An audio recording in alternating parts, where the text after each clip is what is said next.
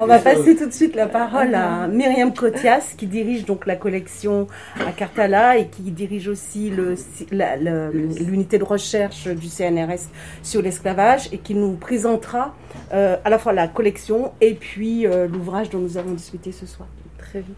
Merci, merci beaucoup. Alors merci euh, Xavier bah, d'avoir de s'être embarqué dans cette aventure avec nous. quand on a commencé euh, on nous a dit euh, c'est quand même très culotté de faire une, collection sur, euh, sur l'esclavage. Est-ce que vous avez tellement de choses à dire que ça pour créer une, collection sur l'esclavage? Je pense qu'on est en train de faire la démonstration que, c'est possible. je voudrais aussi remercier Gabriel Lorne d'avoir accepté d'animer le, débat parce que voilà on s'est rencontrés on s'est rencontrés récemment et euh, je me suis dit que ça serait très fécond et très riche de l'avoir avec nous euh, ce soir.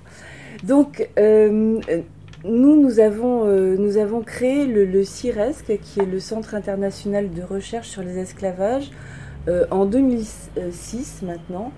et pour une raison très simple, c'est que qui est en quelque sorte une bonne et une mauvaise raison, c'est qu'en 2005, il y a euh, les événements de banlieue, les soulèvements des jeunes dans les banlieues, et euh, qui euh, se réclament comme français, mais qui disent en même temps, ben, on ne parle pas assez de nous, et, surtout l'histoire de, l'esclavage n'est pas quelque chose qui appartient à, un partage de connaissances. Euh, et là, dans une mécanique très institutionnelle, euh, l'Élysée appelle le CNRS en leur disant mais alors vous n'avez pas d'unité, qui sont les personnes qui travaillent? Et d'une certaine façon, nous, voilà, on est de cette demande, politique euh, dont on s'est affranchi assez, assez rapidement parce qu'on voulait justement prouver euh, qu'on ne répondait pas uniquement à, une, demande politique, mais qu'il y avait vraiment un espace de recherche, de réflexion euh, sur, euh, sur, l'esclavage. Alors, sur l'esclavage, précisément, et ça m'amène au, CIRES, puisque nous, nous avons parlé des esclavages. on s'est tout de suite positionné très différemment en fait de ce qui nous était de, demandé, parce que bon, les événements dans, les banlieues étaient un élément. Il y avait un autre élément, c'est que un, historien euh, travaillant sur les traites négrières avait été attaqué par des associations euh, pour, euh, pour négationnisme.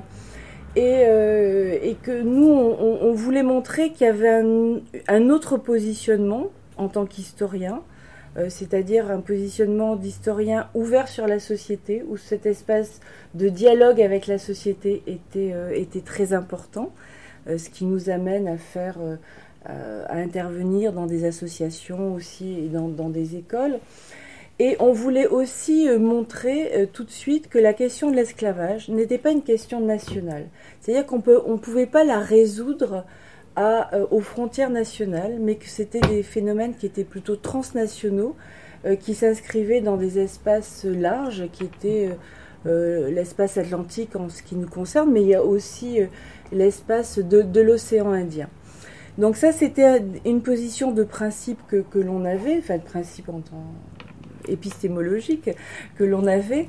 Et il y en avait une autre, c'était de dire qu'on allait parler des esclavages des esclavages, c'est-à-dire ce terme d'esclavage qui généralement est utilisé au singulier, nous on le mettait au pluriel pour reconnaître et pour euh, investir des champs, euh, des, espaces de recherche qui étaient l'Afrique, qui était l'Asie, qui était aussi euh, bien évidemment l'Atlantique et l'océan Indien, et montrer que cette sorte de banalité qui est tout le temps dite, l'esclavage a existé partout et de tout temps, certes, c'est exact, mais en même temps, il y a des caractéristiques euh, singulières euh, dans chaque espace, c'est-à-dire que ce phénomène d'esclavage, qui est une prise de position, de propriété d'un humain sur un autre être humain, a des caractéristiques qui sont propres, qu'on se trouve euh, dans le continent africain et qu'on soit sur l'ouest africain ou sur l'est africain ou qu'on soit dans, les Caraïbes, pour ne parler que ces deux espaces-là. Donc ce qu'on a imposé, c'était ce pluriel, et finalement, on a vraiment réussi à l'imposer puisque maintenant on parle des esclavages. Donc ça c'est un, pari que l'on a euh, que l'on a gagné euh, pour pour cela. Donc vous voyez c'était vraiment les, les, trois positions. À la fois être des, chercheurs citoyens. Donc on intervient sur euh, sur le dans, dans la société. À la fois placer l'esclavage dans un espace qui n'est pas l'esclavage, enfin la question à un niveau national et en même temps euh, parler de ces esclavages, bon, qui découlent un peu de, la deuxième position d'ailleurs. Euh, donc on a commencé, on a commencé à travailler, on a eu très rapidement d'ailleurs des, programmes de, recherche euh, qui étaient, bon, je peux le dire, assez prestigieux quand même. On a obtenu un programme européen, on a obtenu des, des programmes de l'Agence nationale de, la recherche, ce qui fait que là aussi on gagnait un pari. Parce qu'on nous avait dit qu'on ne serait pas entendu et on nous avait dit que de toute façon, les instances européennes, par exemple, n'allaient jamais financer des programmes sur l'esclavage. Là, on a montré que si c'était possible et que, euh, ça avait une condition, bien évidemment, qui était une condition de, sérieux de, la recherche et puis, euh, euh, oui, de, sérieux. Sérieux voulant dire que on ne produit pas des discours pour produire des discours, mais qu'on s'appuie sur des sources. Alors quand on est historien, ce sont des, archives écrites, ce sont, ça peut être des archives orales aussi. Euh, on s'appuie sur des enquêtes de terrain euh, et sur des analyses, euh, des analyses juridiques. Donc voilà pour le début de notre, de notre travail et euh, à la suite d'un premier euh, colloque, un très grand colloque qui s'est tenu euh, en, 2006 à, l'école des études en sciences sociales, qui a quand même occupé 250 personnes sur trois jours, ce qui n'était pas rien. On, a, on a envisagé donc d'ouvrir cette, cette collection esclavage au pluriel chez, chez, Cartala et vraiment je, remercie très chaleureusement Robert Agenot de nous avoir fait confiance et puis maintenant Xavier avec qui on travaille, on travaille très bien. Euh, quelques mots sur cette euh, collection pour pas être pour pas être trop longue. Euh, on a deux on a deux séries enfin dans, dans cette collection esclavage. On a euh, ce qu'on appelle la série blanche, la collection blanche. Euh, vous voyez le clin d'œil, bien évidemment. Euh, la collection blanche qui porte sur qui, ce sont des travaux, des travaux de fond, de recherche, de recherche fondamentale. Euh, là, vous avez, je vous présente l'ouvrage de, de, Paul Lovejoy, qui fait partie des trois dernières publications que l'on a sorties. C'est une traduction, bien évidemment, mais c'est une traduction euh, d'un ouvrage qui est capital vraiment pour euh, sur l'histoire de l'esclavage euh, en Afrique. Et c'est une sorte de bible sur la question. C'est la quatrième édition euh, aux États-Unis et il n'avait jamais été traduit en France. Donc nous, on l'a fait et euh, et on en est très heureux et très fiers en même temps parce que, Paul Lovejoy ait accepté d'être traduit dans notre collection. Bon, c'est pas rien.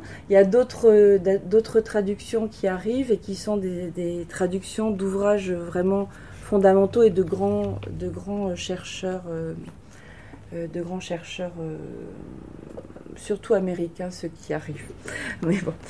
Euh, on, a, on a donc cette collection blanche et puis on a voulu faire une, deuxième, série, enfin une deuxième collection dans la collection, qui est la collection euh, documents.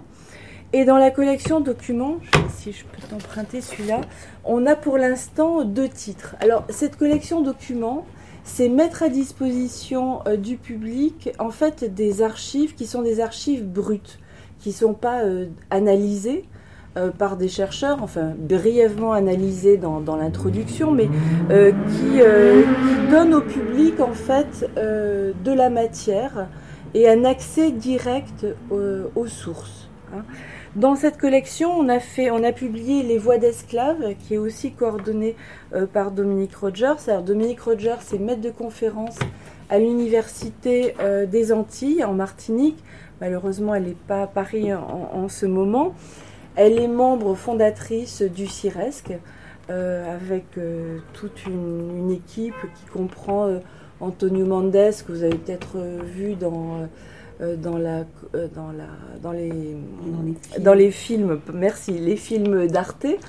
Euh, mais il y a aussi euh, Céline Flory, qui est euh, jeune chercheur CNRS, qui a publié sur la liberté forcée. il y a également Cédric Audebert, qui est chercheur CNRS, Magali Besson, qui est philosophe à Paris 1, Gaetano Charchac, qui est anthropologue sur l'Afrique, plus particulièrement sur le Bénin. Et j'espère n'oublier personne, mais je ne crois pas. Je ne crois pas. Oh, bien sûr, bien sûr. Et Elisabeth Cuna, merci euh, Chloé. Alors là, c'est un impair énorme parce que Elisabeth est directrice adjointe du CIRESC et elle fait partie euh, de l'équipe vraiment fondatrice. Euh, fondatrice, elle est, elle, sociologue, anthropologue et travaille sur l'Amérique latine. Donc, on a créé cette collection en publiant deux titres, Voix d'esclaves, qui est un nouveau champ de recherche euh, qui a été exploré à partir des archives judiciaires où il s'agissait de retrouver la voix euh, des, esclavisés, euh, c'est-à-dire tout ce nouveau champ de recherche sur l'agentivité, l'agency en anglais, toutes ces, compétences du sujet, toute cette subjectivité aussi des personnes mises en esclavage qui s'imposent comme êtres humains à part entière même quand il y a des, interstices très étroits euh, de liberté, mais qui s'imposent dans ces interstices. Et c'est un bouquin qui est très très intéressant. Le deuxième que l'on a, euh, que l'on a euh, publié, c'est celui de Georges Mauvois, malheureusement disparu il y a deux ans. Les marrons de la mer, c'est un manuscrit qui est, qui est incomplet et qu'on a voulu publier parce qu'il porte sur un phénomène qu'on connaissait très peu, et même dans l'historiographie euh, anglo-saxonne, il n'y a quasiment rien. Ce sont les, départs d'esclaves vers, par la mer euh, vers les colonies qui peuvent leur apporter la liberté. Et là, ce sont euh, les esclaves qui partent vers la Dominique ou vers Sainte-Lucie depuis la Martinique parce que dans, cette, dans ces colonies, à partir de 1833, bah, il n'y a plus d'esclavage, alors qu'il y, en a, euh, y en a dans les Antilles françaises. Donc ils vont chercher la liberté et au péril de leur vie, avec des, euh, euh, deux canaux qui sont vraiment très, très difficiles à passer quand on est en, pirogue, mais ils le font vraiment au, péril, au péril de leur vie, ce qui montre bien comment cette, volonté d'être libre, cette volonté d'acquérir une pleine liberté est extrêmement importante. Et je dirais chez tous les êtres humains, et c'est certainement ce que nous apprennent les recherches sur, l'esclavage. Elles participent à cette, recherche qui a été faite dans le cadre de la Shoah, dans le cadre des, camps de concentration aussi euh, euh, au Vietnam, et qui montrent comment les individus, bah, ils sont toujours prêts à se battre euh, pour leur liberté. Je, vais achever mon propos simplement euh, en saluant alors Chloé Bocan, euh, qui est euh, présente avec nous. Chloé est notre éditrice. elle est personnelle administrative du, du CNRS. Euh, et, euh, et, elle nous aide. Et je dois dire qu'elle nous a aidé à professionnaliser nos, nos livres euh, parce qu'elle a, elle a bien sûr l'œil, l'œil de la professionnelle à la fois pour composer mais aussi faire toutes les relectures. Et donc je la remercie vraiment très, très chaleureusement. Euh, on est là pour parler plus spécialement de sortir de l'esclavage, donc je vais maintenant me taire. Mais euh, justement, c'est l'un des, douze livres, le, douzième livre de la collection. Il vient tout juste de sortir, tout neuf, tout, eh beau. Il, a été euh, publié en avril, n'est-ce pas? Pour le mois de mai, puisque comme mhm. on nous l'a rappelé récemment Édouard Glisson disait que pour euh, parler d'esclavage, tous les jours de mai sont bons. Donc on est toujours euh, dans, dans, cet espace-temps euh, de réflexion sur ce moment de l'histoire et, et, et, de l'abolition. Alors, sortir de l'esclavage, déjà, le titre m'a paru tout de suite très intéressant parce que on s'imagine que la, le, la l'abolition arrive et le lendemain, euh, c'est fini, quoi. Est-ce que c'est ça qui se passe Ou justement, ce n'est pas ça qui se passe? Comment ça se fait? Quelles sont les stratégies qui permettent de passer d'un statut d'esclave à un statut d'homme libre? Il y a Renaissance, euh, dit l'un des co-auteurs. Donc il y a une vingtaine de co-auteurs hein, pour sortir de l'esclavage. Et euh, il y a deux, deux espaces euh, géographiques comme ça qui sont étudiés. D'abord l'Europe du Sud, Portugal, Sicile et France également, et Amérique au Nouveau Monde. Donc ça, tout ça me paraît très très intéressant. Et je, je vais peut-être, puisque tu as parlé passer la parole à, Boris Le Sieur, qui est l'un des co-auteurs, pour qu'il nous dise en quoi cet ouvrage et en quoi ce titre de sortir de l'esclavage apporte un éclairage intéressant sur, euh, sur euh, ce, ce, moment d'histoire. Est-ce qu'il est achevé? Je crois que vous posez des questions qui sont à la fois importantes, mais auxquelles il va être difficile de répondre simplement. Alors, moi, je voudrais peut-être rebondir déjà sur euh, le discours de Myriam Cotias, euh, qui, a montré tout le travail qui est fait par le CIRESC, mais peut-être qu'elle n'a pas assez insisté, par modestie, sur, l'équipe de chercheurs euh, qui a été réunie par le CIRESC. Moi, je ne fais pas partie des membres fondateurs, mais je peux néanmoins revendiquer d'être un chercheur associé. Ah Et il y a toute une activité de chercheurs qui travaillent avec le CIRESC, mais également une activité d'organisation de colloques, de séminaires par le CIRESC, parce que ces thématiques-là continuent à être des, champs de recherche profondément euh, renouvelés, profondément à travailler, et sur plein d'aspects profondément neufs. Ce que vous voyez ici euh, sortir de l'esclavage, c'est le résultat effectivement de contributions d'une vingtaine de chercheurs euh, qui étaient réunis pour quelque chose qui pouvait paraître assez simple, assez balisé, euh, qu'est-ce qui se passe au lendemain des abolitions? Et puis, euh, lorsqu'on entend euh, parler, il y a, parfois il y a, des, colloques, des séminaires, il y a peut-être comme un moment de grâce qui se passe, parce que les gens se, répondaient, se posant des questions qui étaient très importantes, notamment pour chercher peut-être à, à sortir d'une vision trop simple. Vous avez une date d'abolition, et le lendemain, les gens sont libres. Or, en comparant euh, différents espaces, différentes situations, on se rend compte que les choses sont beaucoup plus compliquées, beaucoup plus complexes, et dans le meilleur des cas, on est confronté à des phénomènes qui sont des processus. Des processus sur le temps long. On sort euh, d'une période de dépendance, mais il faut être accepté par la société d'accueil il faut être intégré. Donc l'intégration passe par le travail, passe par des relations de sociabilité, des réseaux. Des réseaux. C'est extrêmement, extrêmement compliqué. Sortir de l'esclavage parce que euh, euh, plutôt que de voir une date, une abolition, essayer de voir comment les individus se sont en quelque sorte emparés, comment les, les individus, Myriam nous parlait tout à l'heure d'agentivité, sont capables d'être actifs, acteurs de leur destin, pour parvenir à se trouver une nouvelle place dans la société, pour utiliser les dispositifs qui sont là, euh, ou en inventer d'autres, pour justement euh, parvenir à vivre, à, recréer finalement euh, des espaces, des espaces de liberté, plus ou moins larges, plus ou moins étroits, plus ou moins, plus ou moins grands. Et ce qui nous paraissait aussi important, c'était de vouloir confronter, confronter les espaces géographiques vous nous avez dit effectivement que notre ouvrage est en deux parties, où on assume une partie européenne, mais également une partie aux Amériques. Une partie européenne, on l'assume tout à fait parce que, d'une part, on a une intuition, c'est qu'il y a toute une matrice intellectuelle juridique qui naît sur les rives de la Méditerranée, qui naît en Europe. Il y a toute une série de phénomènes euh, qu'on voit, qui vont être transformés par la suite, qui vont être transférés euh, de l'autre côté de l'Atlantique, mais qui néanmoins apparaissent là. Deuxième aspect où c'était important aussi, et ça, ça relève peut-être de débats un peu plus civiques, un peu plus larges, euh, c'était peut-être de, sortir de cette idée que finalement, les phénomènes de l'esclavage, c'était forcément de l'autre côté de l'Atlantique. Ça concernait forcément les Outre-mer.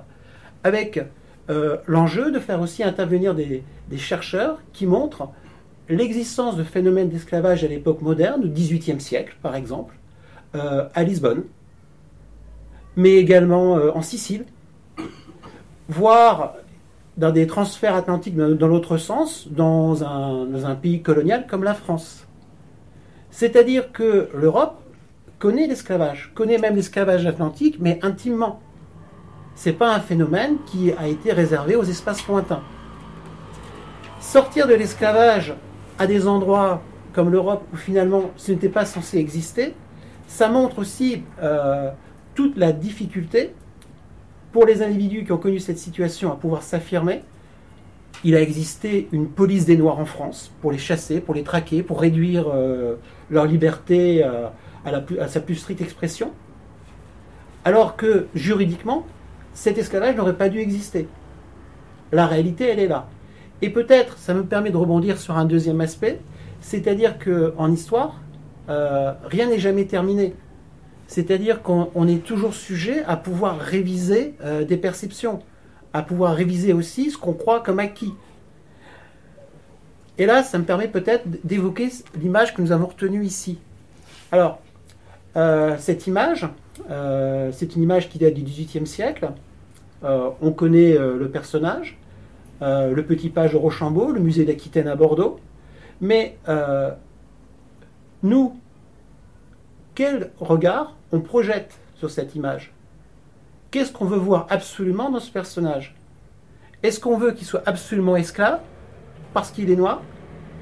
Ou euh, est-ce qu'on on est capable d'admettre une situation euh, d'amitié, de confidence, quelque chose de beaucoup plus complexe? Le deuxième aspect donc de, l'ouvrage, la deuxième partie, est consacré aux Amériques. Parce que aux Amériques, euh, et peut-être que là ce sont des champs qui sont plus avancés, des champs de recherche plus avancés, c'est de retrouver peut-être aussi les, toutes les stratégies euh, des individus dans des sociétés qui finalement sont imminemment complexes. Ça serait facile de dire qu'il faut sortir euh, d'une réflexion binaire, maître, esclave, noir, blanc. Ça, ça a déjà été dit, c'est des choses qui sont, qui sont déjà connues. Mais on ne s'est jamais véritablement peut-être suffisamment posé la question de savoir comment les gens euh, parvenaient à vivre, comment les gens euh, parvenaient peut-être à développer toute une série de stratégies justement pour, euh, pour évoluer dans ces sociétés. Sortir de l'esclavage, et là je, je, reviens sur ce que vous me disiez, ça peut être extrêmement compliqué, y compris lorsque vous avez officiellement des abolitions. Parce que les structures socio-économiques restent en place. Donc vous avez un acte juridique, euh, des abolitions révolutionnaires en France par exemple, mais quelles conséquences ça peut avoir pratiquement pour les gens? Modestement, moi, ma petite contribution euh, porte sur un, sur un aspect euh, qui peut paraître évident. C'est la question du service militaire. Je reviens à nos représentations actuelles. Nos, nos représentations héritées de la Révolution française, un soldat est forcément libre il est forcément le défenseur du drapeau. Si on creuse un petit peu, c'est pas évident que les gens étaient forcément volontaires. C'est pas évident euh, qu'il n'y ait pas eu des services qui ont été imposés justement euh, parce que c'était des gens qui étaient issus de l'esclavage. Et le service militaire a pu être un moyen de perpétuer aussi des moyens de, domination sur une, série de personnes. Retrouver justement euh, cette complexité des situations avec quelque chose qui est loin d'être simple, justement, c'est sortir de l'esclavage. Sortir de l'esclavage, est-ce qu'on peut sortir de l'esclavage? Donc Boris, vous assistez euh, et, vous avez raison pour dire que l'esclavage est un champ d'études qui évolue, qui continue, qui a des recherches qui se poursuivent, qui deviennent de plus en plus précises. Il y a des sources nouvelles qui apparaissent. Il y a même manière de revisiter les sources. Et, euh, là, je vais m'adresser à Myriam. Euh, ce premier tome, ce n'est qu'un premier tome. Il y en aura un second. Là, vous parlez de société esclavagiste, euh, donc du 14e au 19e siècle. Et il y a Puisque ce, ce, travail est issu d'un colloque qui a eu lieu, euh, vous, vous, envisagez de, de, faire paraître un deuxième ouvrage sur des sociétés post-esclavagistes. Voilà, sur la société post-esclavagiste et sur euh, le devenir euh, précisément de cette de cette relation de cette relation esclavagiste qui travaillait dans plusieurs dans plusieurs espaces. Pardonnez-moi, je vais préciser ma question parce que vous disiez, vous, avez dit tout à l'heure que le, euh, l'affranchissement, la libération des esclaves, c'est un acte de langage, Oui. mais qui a tout un champ euh, de relations et, et de processus. Il y a un processus large qui Oui. est à, l'œuvre. Je pense qu'il y y il faut faire une différence. Il faut faire une différence qui est essentielle entre émancipation et affranchissement. C'est deux choses différentes. L'émancipation, c'est un État qui va décider qu'il n'y a plus d'esclavage dans son espace, dans, dans son espace euh, euh, national. L'affranchissement, euh, ou qu'on peut aussi appeler la manumission, c'est un acte qui se fait entre un maître et, l'esclave. C'est-à-dire le maître va donner la liberté, c'est un acte de gré à gré, va donner la liberté à un esclave. Euh, ce qui provoque euh, ensuite euh, bah, tous les mécanismes, toutes les questions qu'on peut se poser, qui dans les anti-françaises ont eu un effet très, très particulier parce que il y a eu des affranchissements tout au long de l'histoire de l'esclavage. C'est-à-dire qu'au partir du moment où l'histoire de l'esclavage débute, en fait, il y a des affranchissements dans, le, même, temps. Mais c'est des affranchissements qui ne vont pas être officialisés, et notamment à partir du, du XVIIIe siècle où, euh, où le pouvoir central a peur en fait qu'il y ait trop d'affranchissement dans les sociétés esclavagistes on va contraindre cet affranchissement et surtout on va le rendre payant. Ce qui fait que les maîtres ne vont pas euh, accepter de payer pour l'enregistrement de la liberté de leurs anciens esclaves à qui euh, voilà qu'ils ont déclaré euh, libres. Et il va y avoir toute une catégorie. là, on entre dans la complexité parce qu'il va, il y avoir dans les anti-françaises toute une catégorie de population qui est libre, mais qui n'a pas dont la liberté n'a pas été enregistrée officiellement et qui donc continue à être comptabilisée comme esclave. Alors, ils continuent à avoir ce statut d'esclave, mais en même temps, dans la société, ils ont, ils ont cette, cette autonomie. C'est-à-dire qu'ils vont travailler euh, pour eux et non pas, et non pas pour le maître. Ils vont pouvoir avoir euh, euh, leur, leur propre maison. Mais en tout cas, ils sont toujours dans cette fragilité de statut qui fait qu'à un certain moment, on peut décider finalement de les remettre en esclavage. Soit la société accepte, il y a un consensus autour de ce mécanisme de liberté, et la société accepte qu'il y ait des entre-deux comme ça, mais euh, s'il y a un acte politique qui dit vous retournez en esclavage, et ben ils vont retourner en esclavage. Et, à partir du, du, 19 du début du 19e siècle, des années 1830, toute cette population en Martinique, en Guadeloupe, euh, à La Réunion et puis en Guyane, qui vivait dans cet entre-deux, va être libérée et va commencer à avoir des, noms, euh, des noms de famille. C'est tout ça pour vous dire comment la, frontière entre esclavage et puis euh, et liberté, c'est une frontière qui est, qui est mouvante. Qui est mouvante. Elle, elle est mouvante sur le plan juridique, parce que la- l'acte votre acte notarié qui dit vous êtes libre, euh, bah, vous l'avez peut-être pas forcément. hein, et ça va être le cas jusqu'en 1830. Alors pourquoi 1830 Parce qu'en 1830, tous ces actes de libération vont être rendus gratuits. Et à partir du moment où ils sont rendus gratuits, bah, toutes les personnes qui vivaient dans cet entre-deux vont venir se présenter et dire, bah voilà, nous, nous sommes, nous sommes libres. Alors, donc sur le plan juridique, il y a une frontière qui est un peu mouvante, et sur le plan social aussi, c'est-à-dire cette espèce d'acceptation ou de rejet euh, en permanence qui va, qui va se jouer. Je vais revenir vers vous tout à l'heure pour parler du nouveau, du, nouveau monde, mais continuons un petit peu sur le- le- l'exemple d'Europe, sur ce qui se passe en Europe. On ne le sait pas assez, hein, qu'il y avait des esclaves euh, dans les grandes villes euh, comme euh, Lisbonne, comme Paris, comme dans des régions comme la Sicile. Il y avait beaucoup d'esclaves, dites-vous, au Portugal. Qu'est-ce qui se passe au XVIIIe siècle pour que euh, il soit d'en amener de nouveaux, pour que leur situation se, gr- se dégrade Généralement, que ce soit en France ou d'ailleurs, ou en France ou au Portugal, la situation des esclaves se dégrade, ou des libres de couleur se dégrade.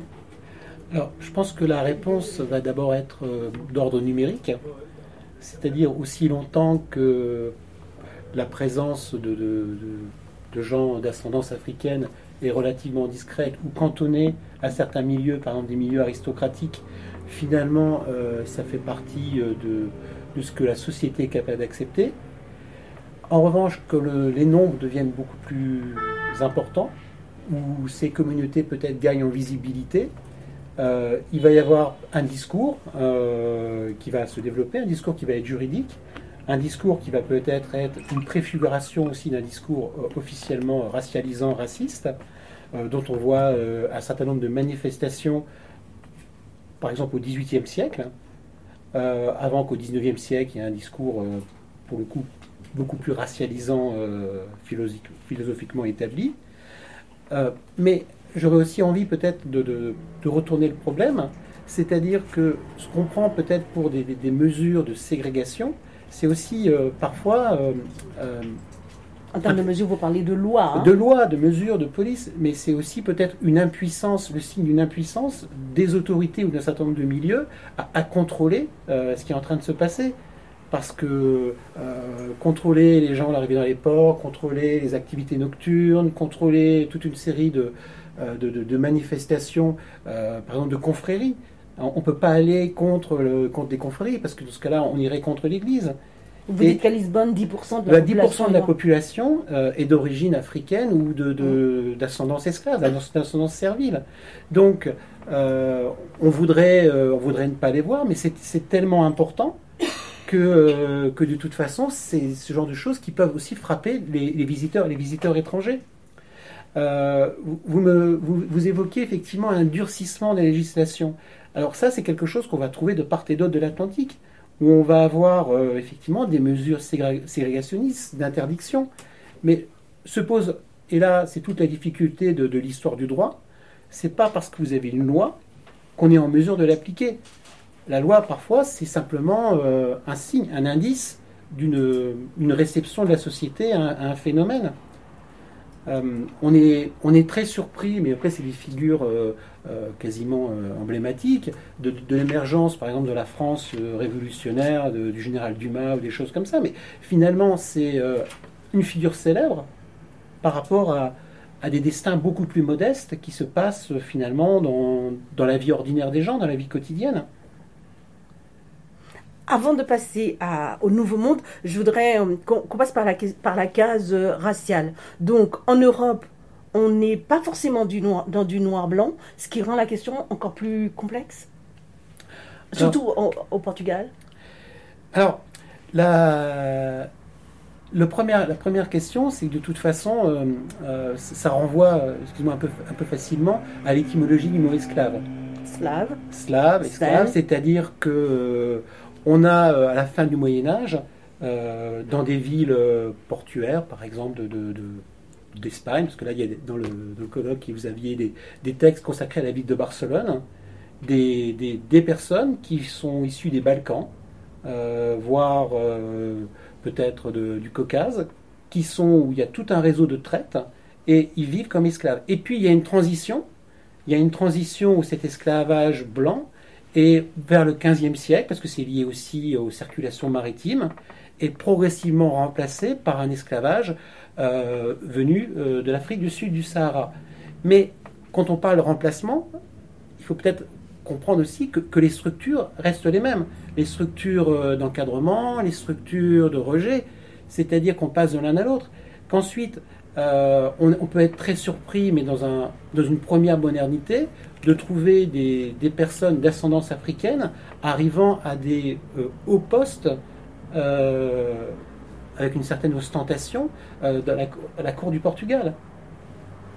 Alors, à, quel moment vous allez avoir une rationalisation des rapports humains ou des choses comme ça? C'est très compliqué parce que je pose la question aussi, et puis ça c'est une phrase un petit peu ancienne d'un de mes maîtres en Sorbonne, le moulin des lois bat à vide. Hein. C'est-à-dire qu'il y a des lois et des choses comme ça, mais dans quelle mesure on l'applique? Comment c'est possible? Bien sûr qu'on va trouver, euh, vous avez des discours euh, chez les armateurs, des discours le maire de Nantes, toute une série de, personnes comme cela. Vous voyez aussi avec, euh, vu qu'on n'est pas très loin du jardin des plantes, avec euh, les, premières réflexions sur la, classification euh, du vivant, des êtres humains, un, discours avec Buffon qui, commence effectivement à avoir une réflexion raciste. Donc là, on voit apparaître, on voit apparaître tous ces éléments-là, bien sûr. Donc on, dans le Nouveau Monde, toutes ces questions sont encore plus importantes parce qu'il y a une question de nombre, il y a une question mhm. de, commerce international qui, qui, continue. Euh, néanmoins, le schéma de la relation ou du, statut tel qu'il a été inventé en Europe, avec euh, des antériorités mhm. depuis, euh, depuis Rome, etc., s'applique dans le Nouveau Monde avec euh, toutes les difficultés qu'on peut imaginer. Mais c'est, mais c'est le, schéma de la domination, c'est, à dire c'est le schéma de la domination euh, euh, des dominants sur des dominés. on est dans des sociétés où il n'y a pas de relation salariale, il faut le savoir aussi, donc c'est la relation esclavagiste qui, qui va produire, qui va produire de, de, de la richesse et qui, a, et qui va décliner tout tous ces éléments de dépréciation autour de celui qui est dominé. Ce qui va, ce qui va changer, parce qu'aux dominés, on leur a toujours attribué, euh, voilà, ils sont menteurs, voleurs, euh, partout. Que vous les preniez, c'est la même, description. Ce qui va changer euh, dans les Amériques, c'est la racialisation, précisément. C'est-à-dire que les catégories de blanc et de noir, elles vont se fixer euh, elles vont se fixer et surtout elles vont se superposer à des statuts.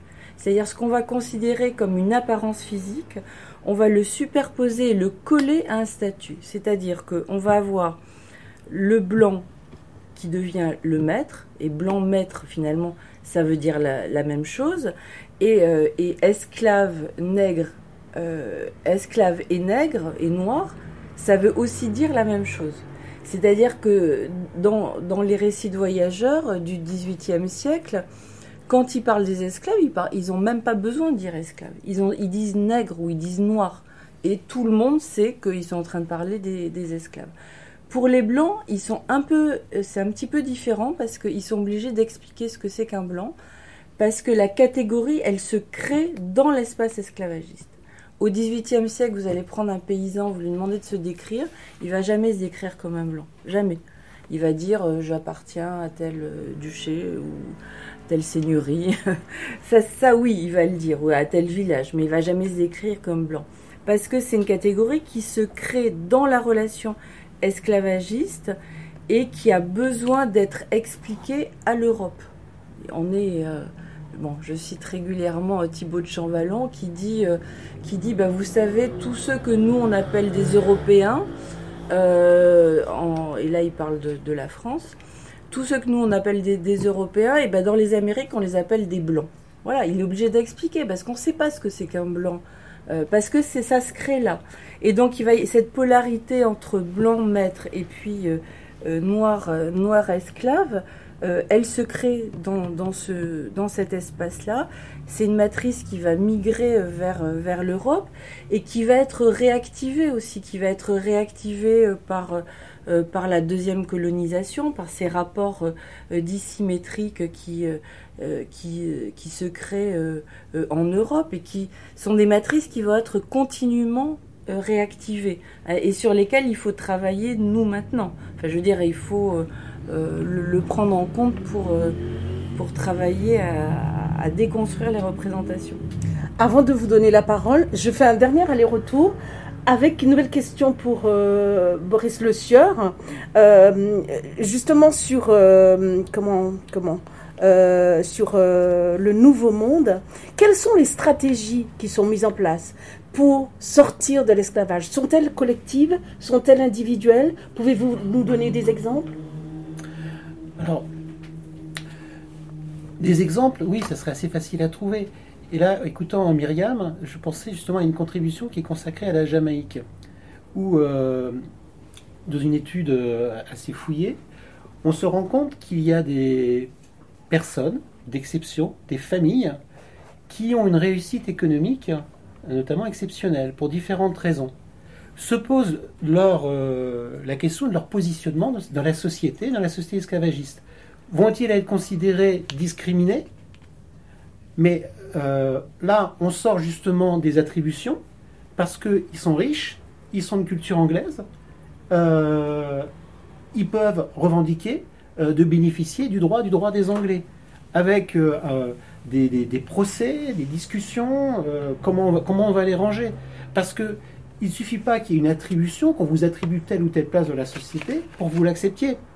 C'est-à-dire qu'on va avoir des, individus qui vont se référer euh, à, la, justice royale dans le cas d'Angleterre, euh, voire euh, on aurait la même chose en se référant à l'intendant ou des choses comme ça, disons que qui refusent qu'on leur interdise toute une série de choses parce que justement ils estiment que eux ils doivent être considérés avec les blancs, avec les européens parce que leur réussite économique est différente. Ça c'est le premier aspect, réussite économique. On a des négociants. On a, on connaît l'exemple des, petits planteurs euh, deuxième type de, réussite peut-être, euh, ça serait lié peut-être aux, personnes euh, qui vont être capables de, d'être ce que Myriam parlait tout à l'heure, en dehors des lois, en dehors des règles. Tous ces, ces libres de fait, tous ces gens qui, qu'on appelle entre guillemets des nègres de savane, qui de toute façon sont hors du, hors du système et qui de toute façon, au quotidien, une indépendance tout à fait autonome.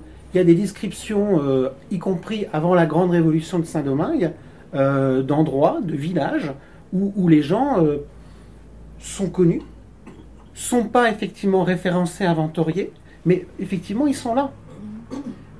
Parce que finalement ils font une espèce de, de fermeture sur le reste de la société, et puis, puis, puis ils acceptent de vivre entre eux d'autres stratégies qui, pourraient intervenir.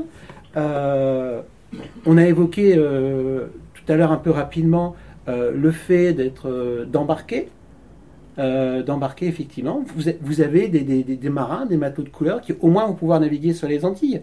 Et je prends l'exemple de la Royal Navy, où on est obligé, dans les années 1770, d'avoir une législation qui interdit d'embarquer plus de 4 euh, noirs sur les navires aux Antilles.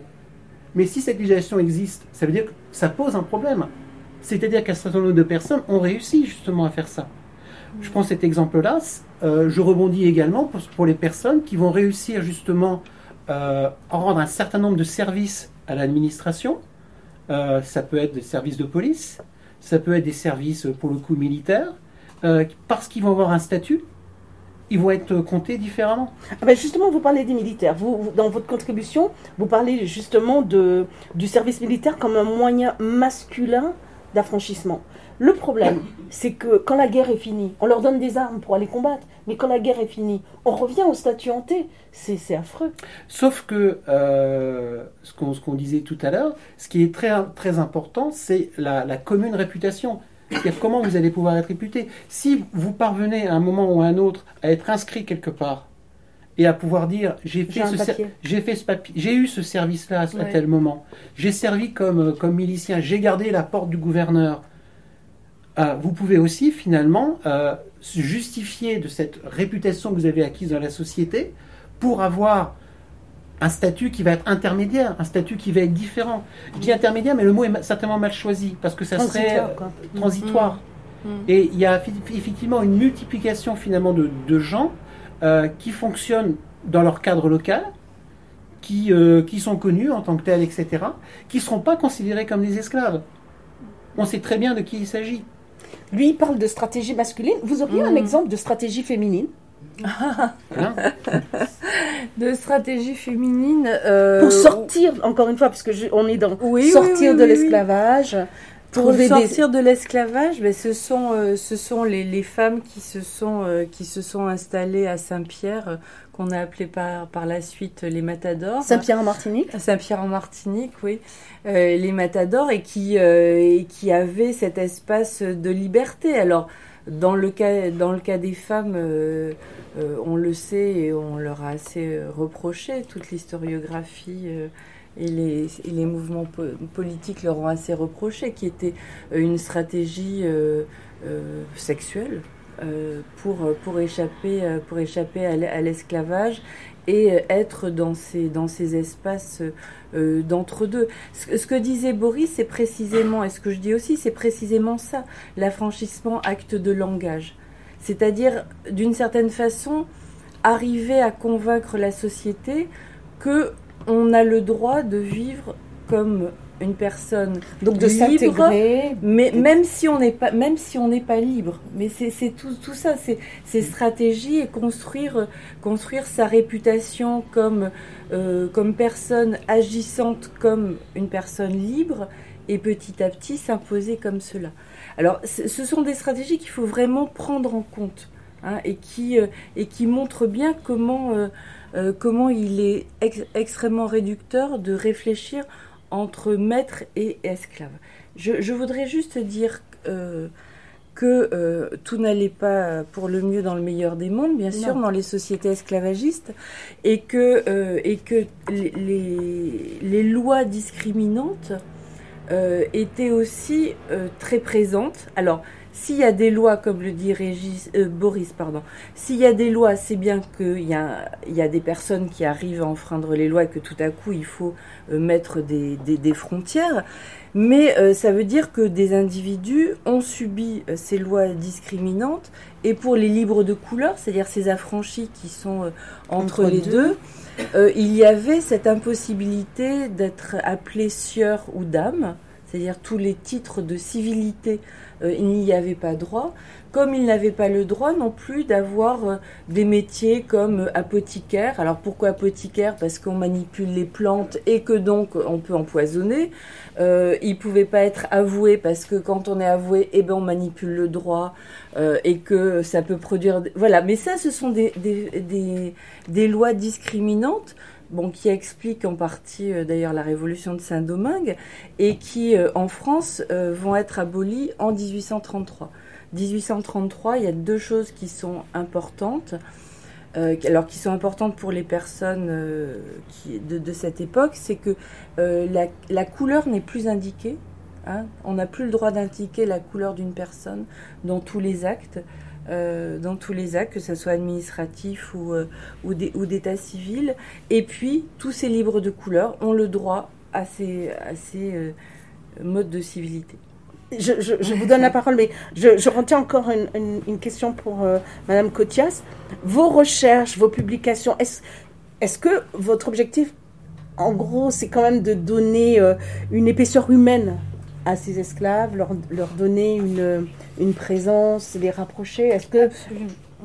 absolument. Ça, c'est vraiment, c'est une question fondamentale que vous posez parce que c'est euh, le grand changement historiographique de ces dernières années.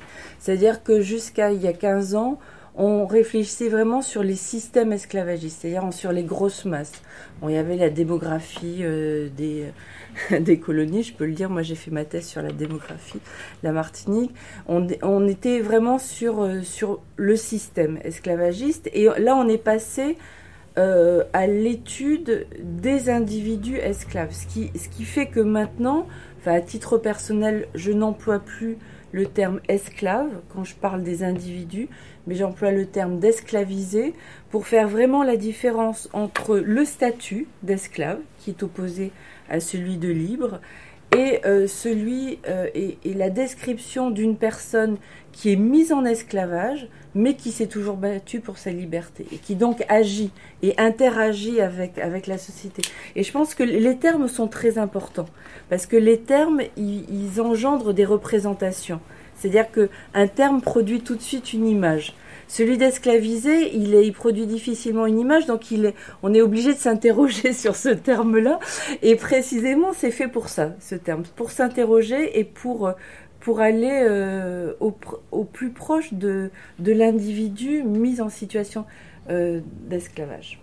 À la lumière de ce que Myriam Cotias et Boris Le Sieur euh, ont pu vous dire ce soir sur euh, sortir de l'esclavage, quelles sont les premières questions euh, qui vous viendraient Comment vous poursuivriez le, le, débat avec eux? Moi, je suis un petit peu étonnée. Je, veux bien que vous vous présentiez. Juste, D'accord. Pardon. Alors, je suis l'auteur d'un livre sur un pays très très concernés par l'esclavage, aux éditions Cartala. bien Très bien. Euh, Sao Tomé est très Oui. Et vous savez que Sao Tomé a été Bien une sorte sûr. de magasin. Euh, de- Comme Gorée, comme le, le Cap Vert. Alors, ce n'est pas de ça dont vous avez parlé, mais vous n'avez pas parlé euh, des enfants, euh, du statut des, des enfants euh, nés d'union entre euh, maître et esclave. Et je pense qu'ils ont fait partie des premiers affranchis. Mhm. Et euh, comment ça s'est passé pour eux en matière de statut, justement, et d'accès euh, à des emplois plus nobles ou à une place euh, réservée peu voilà, dans la société? Euh, Est-ce que. voilà. Oui, Une oui. Première question.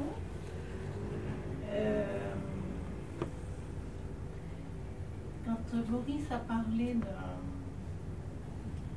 Voilà, des, des groupes s'organisaient un petit peu entre eux comme ça. Des ça m'a fait un peu penser à cette expression en Haïti. euh,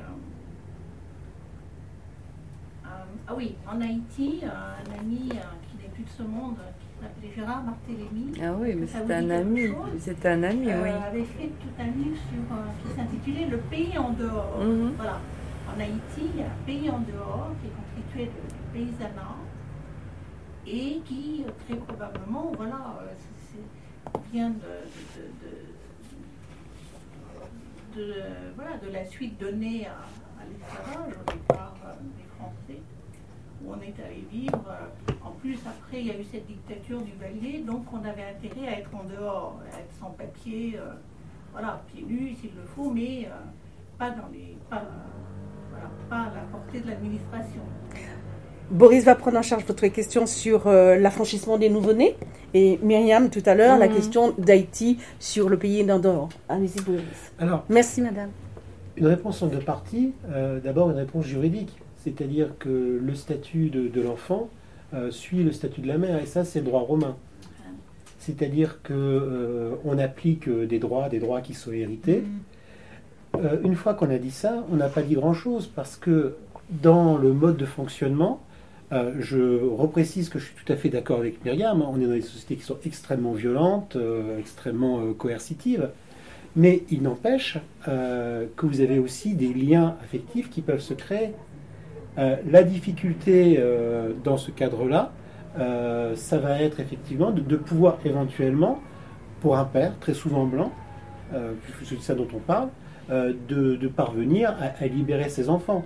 S'il en a, s'il en a les moyens, euh, alors Et s'il le souhaite. Et s'il le souhaite. Parce que c'est ça le. euh, trouver ouais. aussi, euh, parce que Myriam évoquait l'existence de, de- statuts juridiques dérogatoires, un, un avocat ou un avoué complaisant qui va accepter qu'il- que, que l'enfant de couleur puisse hériter des biens.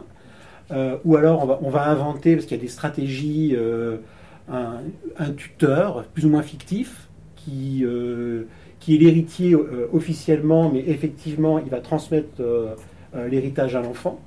Toute une série de, stratégies qui, peuvent être développées. Mais là, vous savez, on, sort de, des généralités pour venir finalement dans une étude quasiment au cas par cas. Les études de, de notariat sont d'ailleurs très intéressantes parce que on, redécouvre, euh, on redécouvre l'humain. Oui. On, on redécouvre des choses qui sont, qui sont très très surprenantes parce que dans ce monde barbare, brutal, à un moment, on, on va retrouver l'humanité. Euh, je prends juste un exemple, vous savez que j'ai, c'est c'est des recherches un petit peu récentes, euh, des autorisations pour le séjour de, de Noirs esclaves en France. Il faut demander une autorisation au ministère de la Marine. Euh, vous allez dire, c'est discriminant. Oui, mais dans les autorisations, on va trouver des, des- des- des traces de vie. C'est-à-dire, euh, euh, c'est la nourrice de mon enfant qui est handicapée. Ce- C'est la dame qui s'occupe de mon, de, mon, de mon père, etc., depuis très très longtemps. Et puis, on, on- on voit derrière tout ça des- une espèce de, de sociabilité du quotidien où les gens, les gens se retrouvent, où, euh, où des enfants euh, vont être élevés, vont être éduqués, vont recevoir l'éducation, vont recevoir la fortune. Il y a des liens familiaux. Il y a des liens familiaux qui se créent. Mais et là, je, je, je, cite pour la troisième fois Myriam, parce que bien sûr, il ne faut pas non plus faire abstraction, avoir une espèce de vision idyllique. Mm. On est dans quelque chose de, de, terrible, bien entendu. La, la, proximité euh, n'empêche pas la violence. Bien sûr. Voilà, c'est ça. Mm. Et même les mm. liens euh, de, du sang, du sang n'empêchent pas, la, pas la violence. Parce que justement, il y a une possibilité de retourner la relation immédiatement parce qu'il y en a un qui est en position de domination mm. et l'autre qui, qui l'est pas. C'est toujours révocable, quoi. Voilà, ouais, c'est toujours révocable. Et, puis peut-être pour, pour répondre à ce qui est une critique de fond qui est importante, ensuite, en tant qu'historien, c'est pas toujours facile de parler des enfants parce que les enfants ne sont pas producteurs de sources écrites. C'est-à-dire qu'ils vont apparaître indirectement, c'est un peu, euh, ils apparaissent de manière un peu collatérale, les enfants. La question sur Haïti. Sur Haïti et sur le pays en dehors, euh, qui concerne euh, précisément cette catégorie qu'on a appelée les bossales.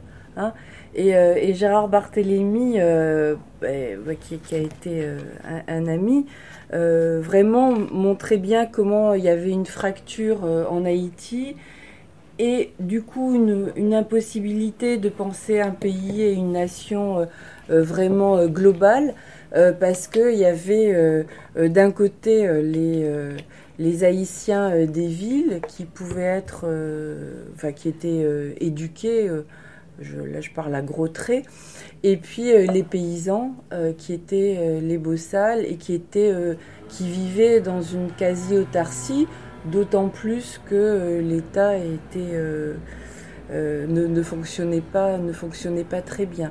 Donc ce sont pas, ce sont pas des, ce sont pas des libres. enfin, ils sont libres parce que l'esclavage a été aboli. aboli en, Haïti, mais ils vivent vraiment dans des villages qui fonctionnent, qui fonctionnent en, eux-mêmes. Hein. Et ce qu'ils voulaient vraiment démontrer, Gérard Barthélemy, c'était cette fraction, cette, euh, euh, euh, cette rupture, oui, cette rupture entre au, sein du pays haïtien et, cette impossibilité de, constituer un pays global, enfin une nation qui se pense qui se pense à égalité. C'est ce paradoxe extraordinaire qui existe en Haïti.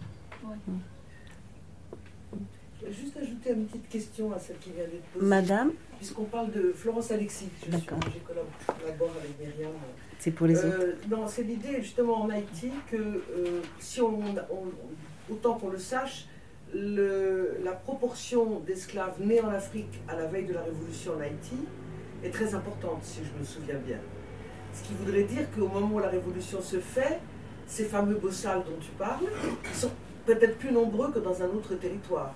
Il y a beaucoup de gens qui, au moment de la révolution en Haïti, ne sont pas nés dans le système de la plantation, dans le système esclavagiste, mais sont arrivés par les derniers bateaux, les derniers. Et ça, ça peut peut-être aussi influer dans cette notion de pays en dehors, parce qu'ils sont sitôt arrivés, sitôt la révolution euh, euh, enclenchée, eh bien, ils retournent quelque part à, une vie. Euh, qui n'est pas mm. réglé par le, par, le, par le système esclavagiste, peut-être C'est une question. Hein.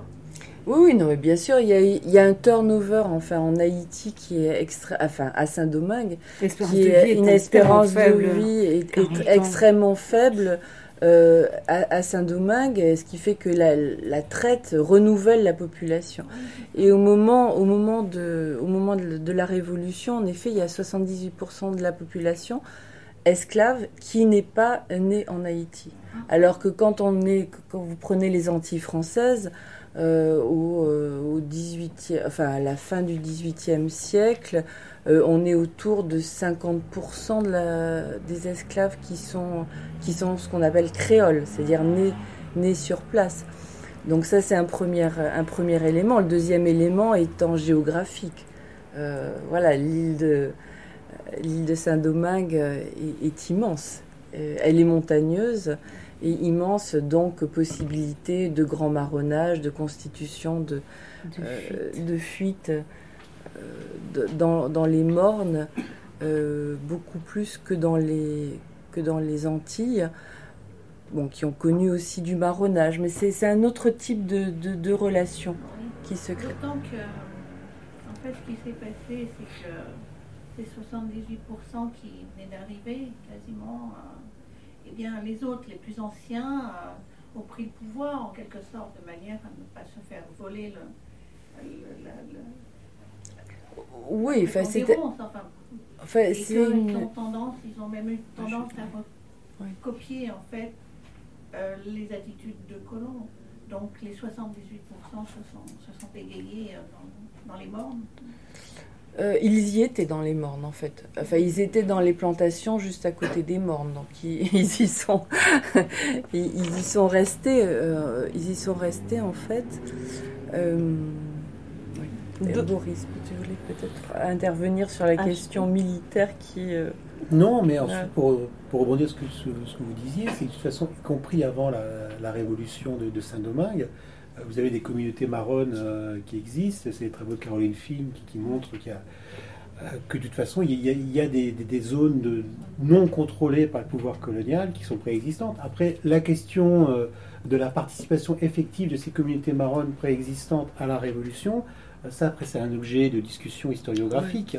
Enfin, il y a Jean-François, il y a Biassou qui, mm. sont, qui sont des, des, marrons et qui vont effectivement participer euh, à la Révolution. Mais, mais Toussaint n'est pas un marron, Toussaint est tout à fait Oui, non, Toussaint n'est pas un marron. C'est un soldat. C'est un soldat, oui. D'autres questions? Oui, madame. Oui. Euh, Christiane Seydou. Euh, je voudrais vous demander si vous avez l'intention de chercher encore à savoir comment sortir de l'esclavage dans un autre type, enfin un autre cas de figure, qui est les problèmes de toute l'Afrique de l'Ouest, où il y a une structuration de la de la, de la société, mhm.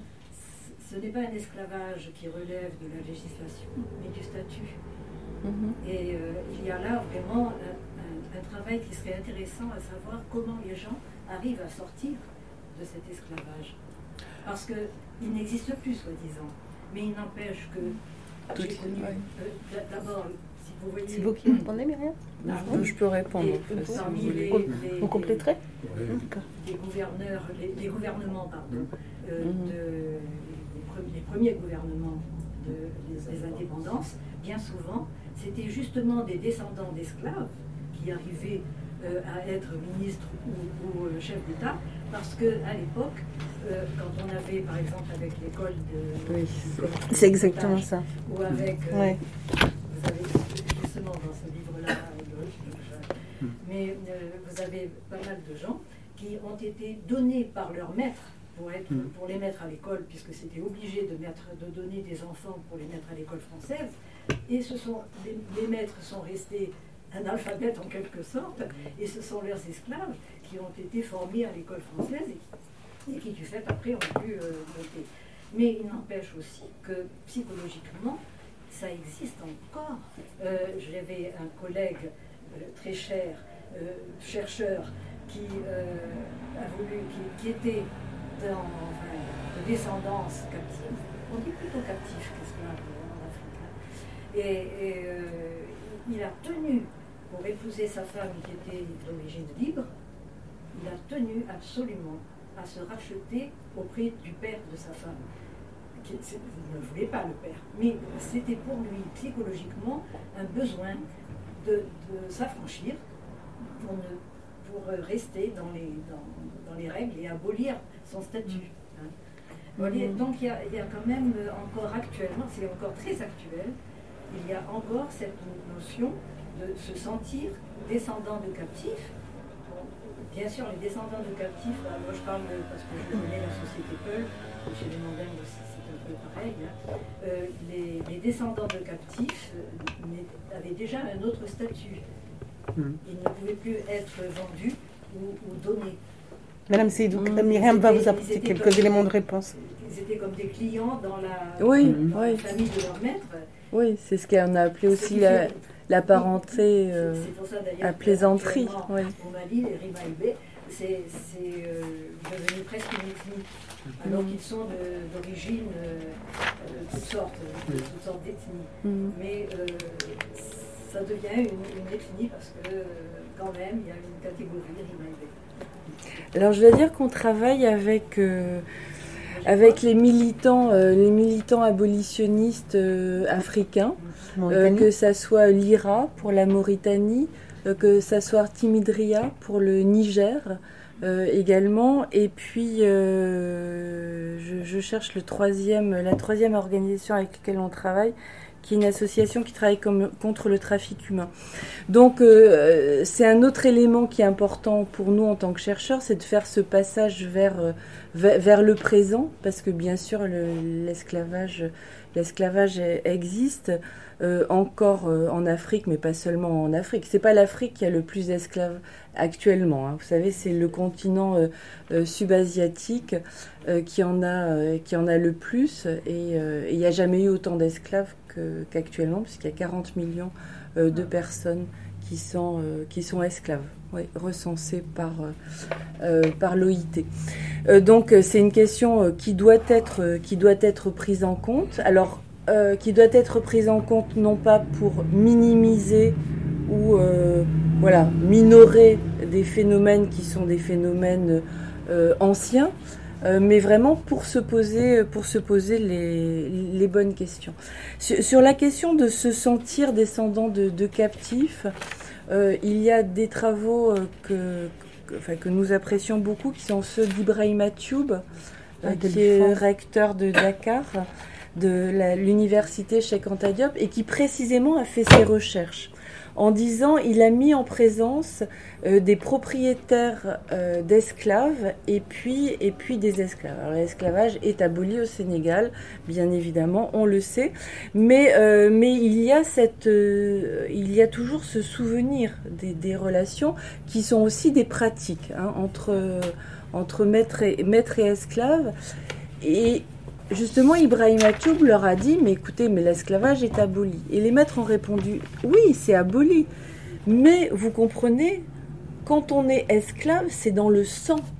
C'est dans le sang. Donc c'est pas une question de statut, et puis on dit mm. voilà, l'esclavage est aboli, vous êtes libre, mais c'est penser que le statut euh, est dans le sang et que ça circule. Donc euh, ils, lui ont répondu, euh, il, a filmé cette rencontre qui est vraiment, alors qu'il est en Wolof, il devait faire la traduction pour qu'on puisse la mettre en ligne, mais, euh, je crois qu'il n'a pas tout à fait eu le temps de le faire. Mais euh, et, c'était et c'est les maîtres disent mais euh, donc il faudrait leur retirer tout le sang et puis en mettre d'autres pour qu'ils soient vraiment pour qu'ils soient vraiment libres. Et, et ça, ça pose vraiment une question fondamentale, c'est-à-dire comment on sort de l'esclavage. Voilà. Et la question un mode de relation. Ouais, c'est un mode de, de relation et de et, et de pratique qu'il faut qu'il faut abolir. Abolir par le statut, euh, alors le statut juridique, le statut économique, mais aussi tout ce que je dis sur les représentations.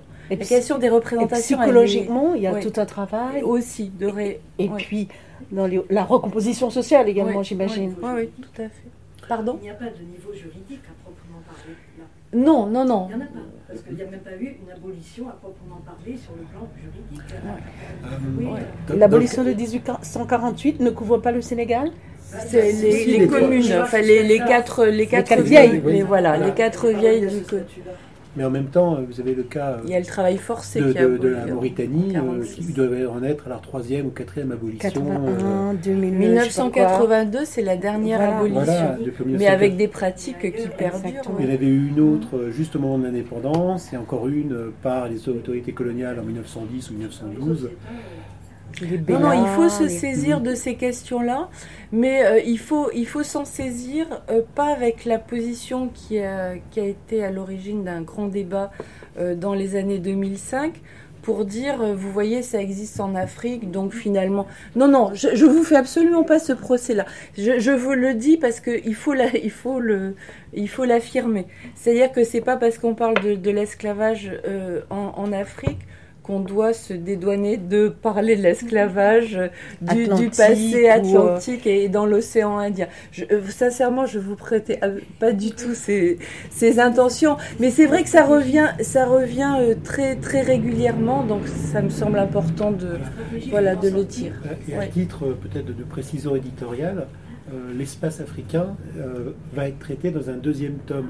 Parce qu'on ne pouvait pas. euh, Ouais. Et il est déjà largement traité dans celui-là. Oui. Cartala disait que c'était pas possible d'avoir un ouvrage. euh, voilà. Ça ne se faisait pas- pas format dictionnaire. Voilà, et on a d'autres ouvrages hein, qui portent sur, sur l'Afrique qui Mm. sont euh, exposés euh, là-bas, qui a été un ouvrage notamment euh, euh, coordonné par Salah Trabelsi et Olivier Oui. Le Cervoisier. voilà. et Qui qui est à pense- Lyon, oui. Parce qu'on on- vraiment s'intéresse à toutes, toutes les, euh, tous les esclavages et tous les types de, de fait. C'est un Et- champ de recherche inépuisable. Mais il y a encore tome- énormément de choses Dans à le tome faire. à venir, oui. il y a une très belle Ouais. contribution justement d'Olivier euh, Le Sarvoisier euh, qui s'intéresse euh, au moment justement de l'abolition euh, décrétée par les autorités, les autorités coloniales.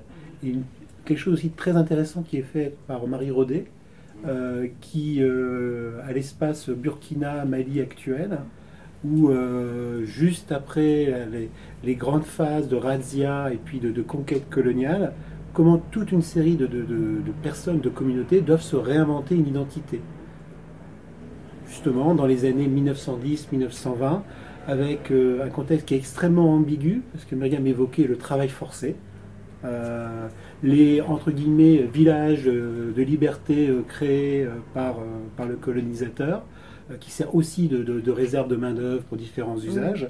Et néanmoins, toutes ces personnes qui ont été arrachées à leur sol, qui, ont- qui souffrent d'une- d'un éloignement euh, Mm. parce qu'ils ne peuvent pas retourner en arrière, euh, qui doivent refonder des villages et puis aussi euh, gagner un espace de liberté par rapport à leur voisinage. Voilà, effectivement, même euh, dans un contexte comme ça, ça, ça reste compliqué. Et sous le terme de processus ou de, de- de processuel, je l'emprunte à Olivier Le Sarvoisier, justement. A beaucoup de travaux qui sont sur l'histoire et sur Mm. l'état actuel. Oui, oui. L'esclavage contemporain. Ah oui, oui. Il y a des choses à faire. Cette mentalité encore euh, sous-jacente. même- D'autres questions, messieurs, dames? Madame, Moi, je, enfin, euh, je, ça vous dérange pas de vous présenter? Juste euh, Astegénie. D'accord. Euh, J'ai collaboré un, un petit peu avec euh, Madame Coutias Madame. Moi, ce qui m'a. hum, Quand, euh, quand, euh, vous avez parlé de, de la révolte des banlieues, moi, il y a longtemps que je pensais que la révolte des banlieues allait arriver. Mm. Et elle est arrivée au moment où il y a eu. euh, on a commencé à parler d'esclavage, crime contre l'humanité. Et on n'a pas accompagné peut-être toute cette jeunesse où d'un seul coup ils se sont. Ils se sont dit descendants d'esclaves, mais on- comme l'esclave était montré comme quelqu'un de. euh, qui acceptait tout, qui acceptait de se faire taper, qui acceptait de d'être euh, mis en esclavage ou et euh, je trouve que dans, dans votre livre ça me fait penser un petit peu à Oui, c'est dire joli. que ces, ces esclaves étaient des, bah, étaient des résistants. Mm. et je pense que quand on, on parle à la jeunesse si on leur dit qu'ils ont résisté que ce sont des, des, des héros leurs ancêtres on voit les choses complètement différemment et on ne voit pas l'esclave avec C'est les- vrai qu'il y a cette tendance à, re- à se revendiquer euh, descendant d'esclaves et à euh, ressortir des personnages comme Delgrest en Guadeloupe, euh, Oui. comme On Dessalines, ne comme. Haïti et tout ça. C'est une tendance aussi, vous, vous diriez aujourd'hui euh, Moi, il me semble que. enfin, c'est une tendance.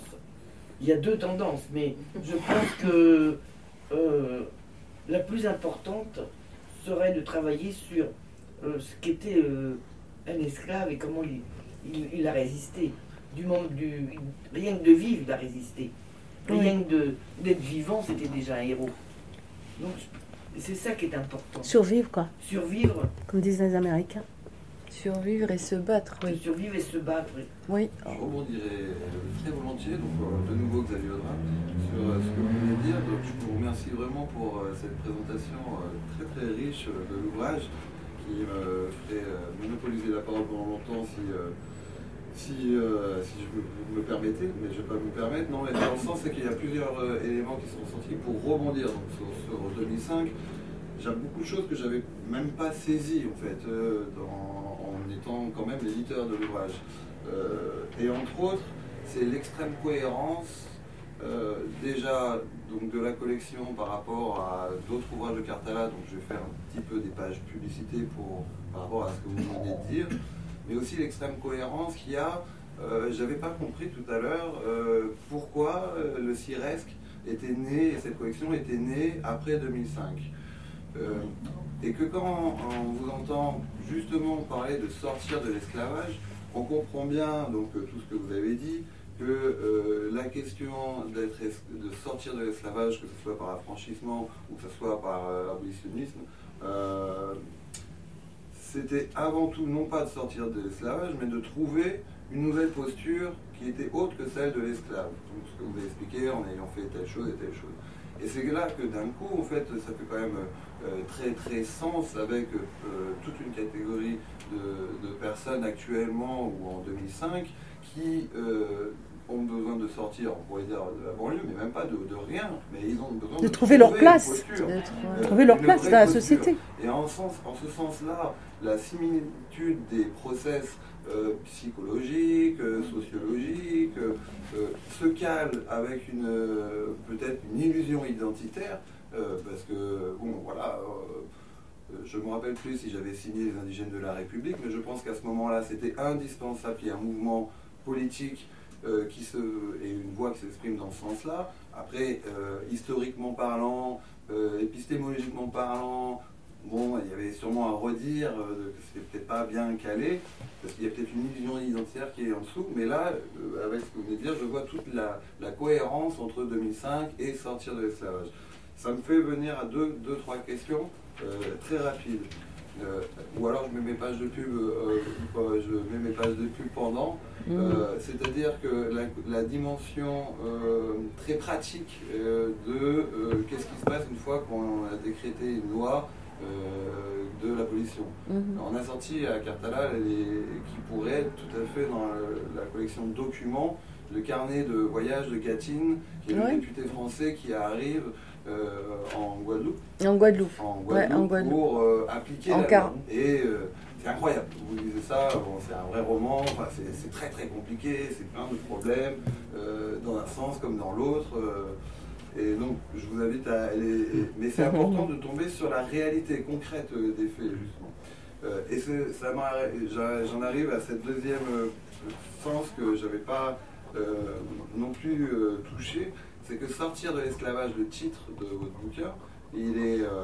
Enfin, de votre ouvrage, il est euh, autant sur l'objet, c'est-à-dire les, gens qui sortent de l'esclavage, que dans sa dimension euh, épistémologique, c'est-à-dire arrêter de penser l'esclavage de la manière dont on l'a pensé. Et, euh, Sortir des clichés, quoi. Sortir.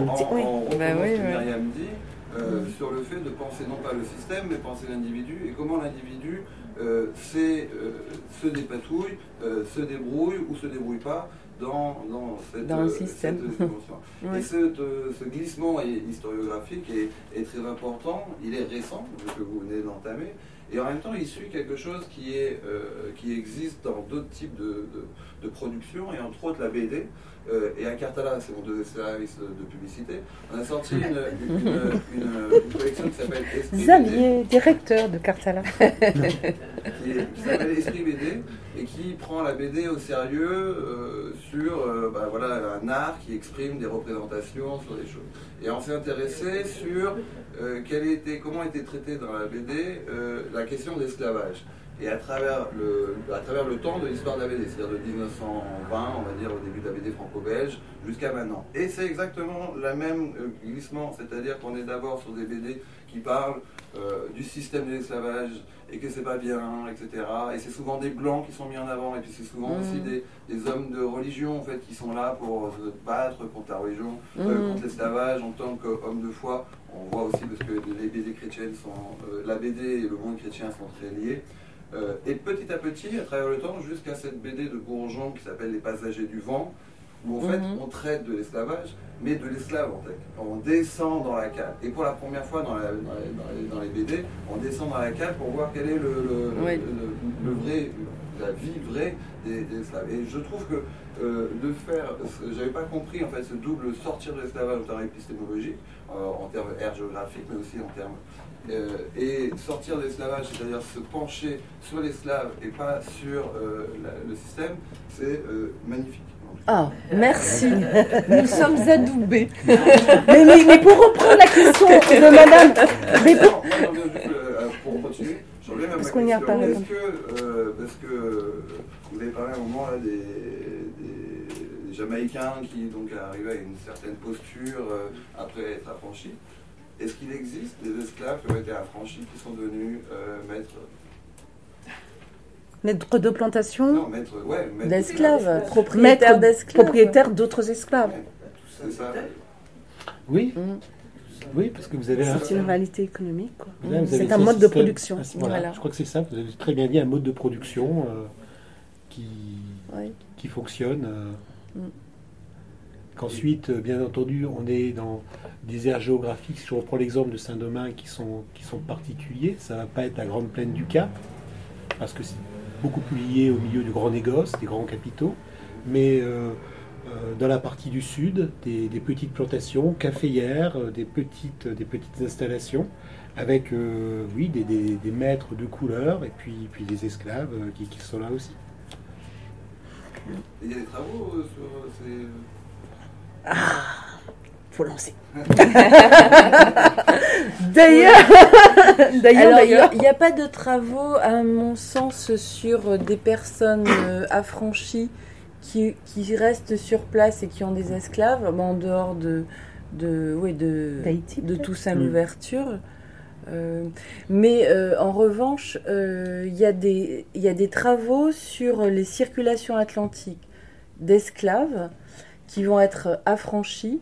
je pense au livre de Wendy Sparks, The Two Princes of Calabar, mhm. où il montre, il suit deux princes de Calabar qui sont mis en esclavage, donc ils quittent l'Afrique, qui vont, alors je sais plus si c'est la Jamaïque, je crois qu'ils sont mis en esclavage à la Jamaïque, ils passent euh, aux États-Unis.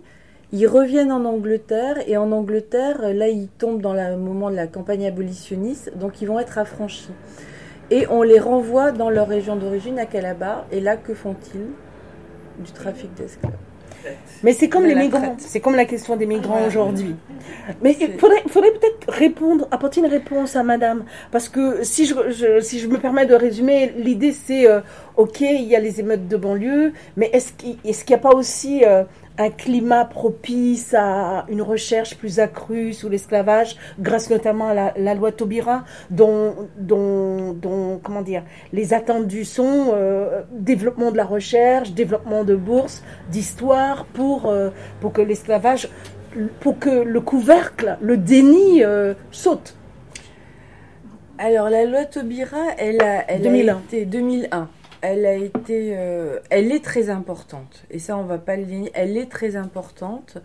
Euh, bon, parce qu'elle, elle fait une loi, euh, enfin un jour, elle crée le Comité national pour la mémoire et l'histoire de l'esclavage, qui s'appelait pas comme ça à ce moment-là, mais bon, elle crée ce, comité, ce comité d'experts, qui a un certain nombre de choses qui sont qui sont mises en route à ce moment-là. Dans les programmes, il est dit que dans les programmes scolaires euh, il va y avoir euh, un enseignement sur la traite et l'esclavage. Ça sera effectif en 2008. Hein, la loi sort en 2001. Ça sera effectif en 2008 et vraiment avec des restrictions qui sont symptomatiques parce que euh, l'enseignement réel de la traite et de l'esclavage, ce que c'est qu'une plantation, va se faire uniquement dans les classes professionnelles et pas dans les classes générales. Classe professionnelle voulant dire que euh, au ministère de l'Éducation nationale, on se disait que ceux qui étaient intéressés par cette histoire se trouvaient dans les classes professionnelles et non pas euh, dans les classes euh, générales. Bon, ce qui pose quand même un problème. dans les nouveaux programmes qui sont sortis en 2016, il a fallu monter au créneau pour que la question soit pas soit pas rayée purement et simplement des programmes, des, programmes et ça a été, euh, ça a été une bataille. Euh, pour la recherche, je dois dire, alors euh, le comité a, a donné des prix de thèse, alors de façon un peu irrégulière au départ. Mais je dois dire que la loi Taubira n'a pas eu d'effet sur la recherche. Ah, Non, elle n'a pas eu d'effet sur la recherche. Ça, ça s'est fait euh, vraiment ultérieurement et de euh, manière concomitante. ou- en fait, il y avait des travaux qui étaient, qui étaient épars sur, le, sur l'histoire de l'esclavage. Donc, il y avait un manque de visibilité, alors qu'il y avait un certain nombre de travaux. Mais c'est, c'est- ça a été 2005-2006 où là, c'est, c'est Donc euh, les émeutes ont été euh, Oui. déterminantes. Les émeutes bien ont plus été que la bien loi. plus que la loi. Donc, euh, bien plus que la loi Un mouvement de population plus fort que le vote Parce des que la, députés, la quoi. loi Taubira, alors euh, bah, je le dis a- avec regret, mais elle a du mal à se faire connaître dans le, dans le public. On, on l'a, on- elle est votée en 2001. Moi, c'est un moment où je suis en Martinique. En Martinique, on dit mais qu'est-ce que c'est que cette loi? Enfin, Je me souviens de, de certaines interviews d'hommes politiques qui disent mais on- cette loi, on n'en avait pas besoin, on n'en veut pas, etc. etc. Mais même si aujourd'hui, ça formidable. Oui, voilà, oui, certainement, mais, euh, mais ils le disent à ce moment-là. Et la loi, elle, elle est, elle est pas connue, elle va passer quasiment inaperçue. Euh, et, et je pense que c'est un moment, un moment du, à partir du moment où euh, Jacques Chirac installe le comité, que là, on commence à en, en En parler 2006, beaucoup plus. et qu'on commence à, Qu'on commence à en- célébrer le 10 mai Ouais. publiquement. Là, là, ça a eu une importance. Vous dites à un moment que euh, le, le- la commémoration rentre dans le calendrier de la République. Oui. Ça, c'est fort. Bah oui, mais c'est fort. Ça a été, ça a été très fort, et, il- et il le, et il le fallait. Il le fallait. Euh, il le fallait ce 10 mai. Alors il y a eu tous les débats autour, autour de la date qui ont un peu, qui ont un peu perturbé euh, un des. Enfin voilà, il y a, il y a eu pas un débat serein, en tout cas autour, autour de, la date. Et ce qu'on peut regretter, c'est que le fait qu'il n'y ait pas eu de débat serein autour du choix de la date a fait que euh, ultérieurement, il y a eu une analyse du 10 mai qui a été totalement anachronique et, et fausse. Polémiste. Mais polémiste, oui, mais en même temps fausse dans, dans son analyse. C'est-à-dire qu'il y a eu l'analyse qui s'est faite progressivement que, que le 10 mai, c'était pour les abolitionnistes. voilà. Parce que justement, on valorisait l'abolition par la République. Mais si l'abolition se fait, c'est bien parce que les esclaves, ils se sont révoltés à partir de Saint-Domingue. Ils, n'arrêtent pas de se révolter. Ils font pression sur les, sur les États. Ils créent un sentiment, euh, euh, un sentiment de peur. Il y, a, il y a ce premier élément. Il y a un élément économique qui est que le sucre de canne devient euh, beaucoup plus cher que le sucre de betterave. Et puis, troisième élément, qui est cette réflexion de philosophie politique sur l'égalité, euh, l'égalité du genre humain. Et c'est dans la conjonction de ces trois éléments qu'il y a abolition de l'esclavage. Donc, le 10 mai célébrait tout ça. Célébrait tout ça en passant par la loi Taubira qui reconnaissait que c'était un crime contre l'humanité. Donc, on avait tous les éléments. On avait tous les éléments. Le crime contre l'humanité, les esclaves, euh, les questions, la philosophie politique. Bon, la question économique, elle n'est pas, elle est pas prise en compte. Mais bon, moi je vous le dis, il y a aussi la question Oui. économique, mais que dans tout ça, on a l'abolition. Et la- ce qui a été, l'analyse qui a été faite après, c'est que euh, les esclaves étaient oubliés dans, dans cette, dans cette abolition, ce qui, à mon sens, était est, est faux. Est-ce que dans la salle, il y a des gens qui, qui, enfin, qui, qui auraient d'autres questions Oui. Allez-y, pardon. Alors, c'est pas ma question, c'est un de nos fidèles lecteurs qui n'a pas pu être là. Donc, je vais vous la Oh, c'est moderne Twitter, Facebook is there Bien Lui, c'est sur la Guadeloupe. Il dit qu'en mai 2015, il y a eu une inauguration du Memorial Act euh, en Guadeloupe. Euh, et ça a suscité de nombreuses polémiques euh, à cette période-là. Et ça continue encore aujourd'hui. Euh, ce mardi, il y a eu l'anthropologue Stéphanie Mulot qui faisait une conférence euh, et qui a fait remarquer la relative absence euh, du nègre marron par rapport aux pirates. Et vraiment une exposition permanente qui est vraiment sur les pirates, pardon, les et pas et rien sur les marrons. Et il parle aussi du fait que le mois dernier, il y a eu le documentaire Les routes de l'esclavage. Et il dit nous a semblé que c'était la première fois que l'esclavage était abordé sous l'angle économique. Et voilà. Euh, il dit pour beaucoup ce fut un choc. En somme, l'équation capitalisme égale esclavage.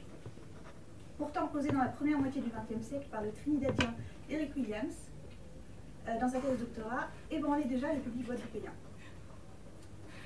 Cela révèle, selon lui, la prévalence du régime victimo-mémoriel et notre incapacité à fonder un discours résolument antillais euh, en ce qu'il s'appuierait sur la figure de l'esclave nègre, comme l'a fait Édouard Glissant dans le champ de la philosophie. Cette personne a signé? Oui, c'est M. Xavier Luce. Ah, D'accord. Euh, il continue en disant C'est pourquoi Achille Mbembe a écrit que l'esclave représente cette figure de scandale qui hante la modernité, qui est consubstantielle de notre démocratie libérale déchristianisée, et que donc l'esclave ne saurait faire son entrée au musée. Il nous faudrait alors habiter cette blessure sacrée, selon les termes de Aimé Césaire, euh, c'est-à-dire fonder un anti-musée. Donc sa première question, c'est que vous inspire cette réflexion Pensez-vous qu'il soit possible d'attendre d'un musée national qui donne à voir le fondement amoral de son développement économique et industriel Et sa deuxième question est plutôt pour Myriam Petias. Il serait intéressant de savoir euh, ce que Myriam entend par anti-musée, quels en seraient les contours, euh, la littérature, comme Marie Condé, comme Édouard Glissant, la musique, le blues, Rocquois, l'université, Eric Williams, Jean-Pierre Sainton, peuvent-ils être les lieux de production d'un anti-musée? Très bien. Là, c'est un. Bon, on va finir la soirée là. On s'assoit.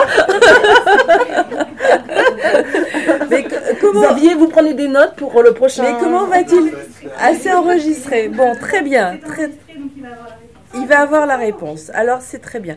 Euh, moi, je lui aurais opposé à Eric Williams, j'aurais opposé C.L.R. James, euh, les Jacobins noirs, qui, bon, qui publie à peu près, euh, euh, oui, en même temps, enfin un petit peu, un petit peu avant quand même. C.L.R. James sur les Jacobins noirs, qui montre justement que euh, que les euh, les hommes et les femmes font leur histoire.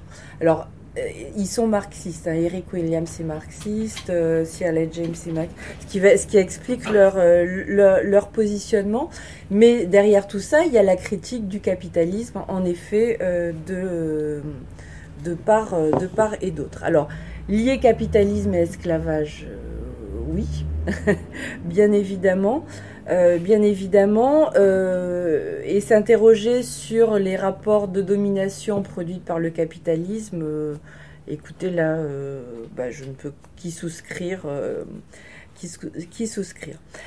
Sur, la, critique du, Memorial Act qui est formulée par Stéphanie Mulot, que j'ai eu l'occasion euh, d'entendre sur ça, euh, sur ce- cette thématique, euh, j'aurais dit que c'est pas seulement le nègre marron qui est, absent, ce sont les esclaves qui sont absents totalement du Memorial Act et malheureusement on est on est dans une, dans une production qui est, qui est désincarnée. Et, et- et c'est même assez, assez étonnant parce qu'il y, a eu- il y a la reconstruction d'une case, euh, d'une case d'un. Je, je m'adresse à vous comme si vous êtes. la reconstruction du- d'une case, euh, d'une case euh, supposée d'esclaves et elle est désespérément vide, c'est-à-dire qu'on ne sent rien, on ne sent, on ne sent pas de, on ne sent pas de vie, quoi. C'est, ce sont des objets qui sont, qui sont posés là. Euh, ce qui, euh, ce qui est pour moi est une, euh, et, vraiment, est vraiment un, Problème. un problème, un problème du Memorial Act avec aussi ce, cette difficulté de, de définir un périmètre narratif très précis, c'est-à-dire qu'on parle de l'Antiquité jusque, jusqu'à l'apartheid, je pense, jusqu'à l'apartheid et que d'une certaine façon, on ne sait pas ce que ça veut dire l'esclavage. Enfin, ça, ça disparaît un peu, il n'y a pas de définition euh, très précise, on ne sait pas très bien de quoi on parle. Ce qui, à mon avis, euh, est, vraiment un problème. Et, euh, je pense effectivement que, la question de l'esclavage euh, est évitée. Elle est, elle est évitée.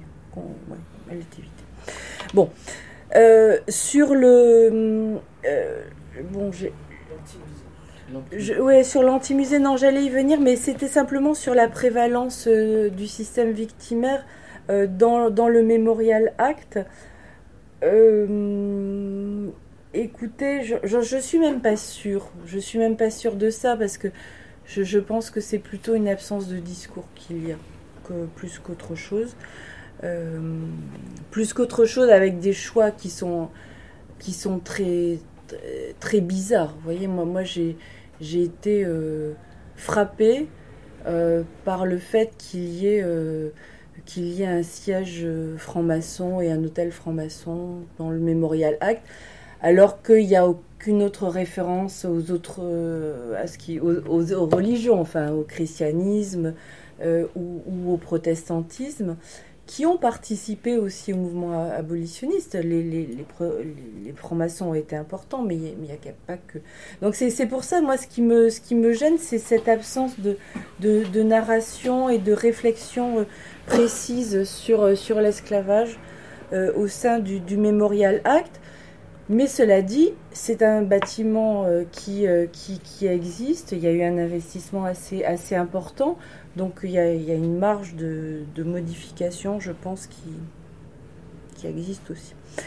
Euh, sur euh, sur l'anti-musée, euh, je, dirais que je, vais d'abord préciser sur ce que c'est que pour, moi un musée, qui fait partie d'une réflexion menée actuellement. Un, musée n'est pas un lieu de simplement de représentation d'objets, euh, mais c'est un lieu qui doit être vivant. C'est-à-dire que côté, à côté de des collections permanentes, à côté des expositions euh, temporaires, euh, il doit y avoir aussi des espaces de, documentation, aussi des espaces de réunion, des espaces où on peut voir des, spectacles, des spectacles ou même des espaces de, de recherche. Et c'est dans cette totalité, cette totalité qui constitue vraiment, euh, vraiment le musée. Et je pense qu'il est absolument possible euh, d'assumer la violence du système esclavagiste, d'assumer la violence sur les esclavisés, hommes et femmes, parce que c'est de cette façon-là que justement euh, en, en, en l'assumant, on peut construire une dénonciation des rapports de domination euh, contemporains, que ça soit euh, voilà cet héritage qui ne, passe pas euh, de l'esclavage, mais que ça soit aussi le lien avec les migrants. Enfin, je crois que là, c'est une question qui, la question des, des, migrants, elle interroge notre humanité. Enfin, et elle devrait nous interroger à ce, à ce niveau-là. Euh, et je pense que c'est euh, à partir de, ces analyses qu'on peut se tourner vers, le présent. Donc il est absolument possible de construire, euh, un, musée qui ne serait pas forcément un anti-musée, mais qui serait un musée très, très large, et que, les fondements amoraux doivent être assumés pleinement assumé parce que c'est en l'assumant qu'on peut construire qu'on peut construire autre chose. Et il ne s'agit pas de se euh, de se battre la coulpe ou de ou de se positionner comme euh, comme victime euh, qu'on peut construire un, un, discours tourné vers vers l'avenir me semble-t-il. Alors si je puis me permettre juste d'ajouter oui. quelque chose si je n'ai pas la même légitimité en termes de réflexion dans non mais, mais tout le monde a la légitimité la, la, première réflexion que, que, que j'aurais en entendant ça, c'est d'une part, on est aussi prisonnier d'un système de peut-être de représentation. Euh, vous, vous, parlez d'une exposition euh, sur les pirates aux Antilles. Euh, bah, écoutez, c'est peut-être ce que le touriste a envie de voir. Se pose peut-être aussi la question de ce mémorial acte et du public qui l'accueille. Euh, quel discours on a voulu avoir et quelle population on va recevoir? Euh, autrefois, il y a eu un débat pense que vous avez participé euh, sur les lieux de mémoire, où les lieux de mémoire, on voulait euh, se souvenir de Joséphine et des habitations, et puis euh, c'était finalement le seul lieu de mémoire qu'on voulait voir aux Antilles.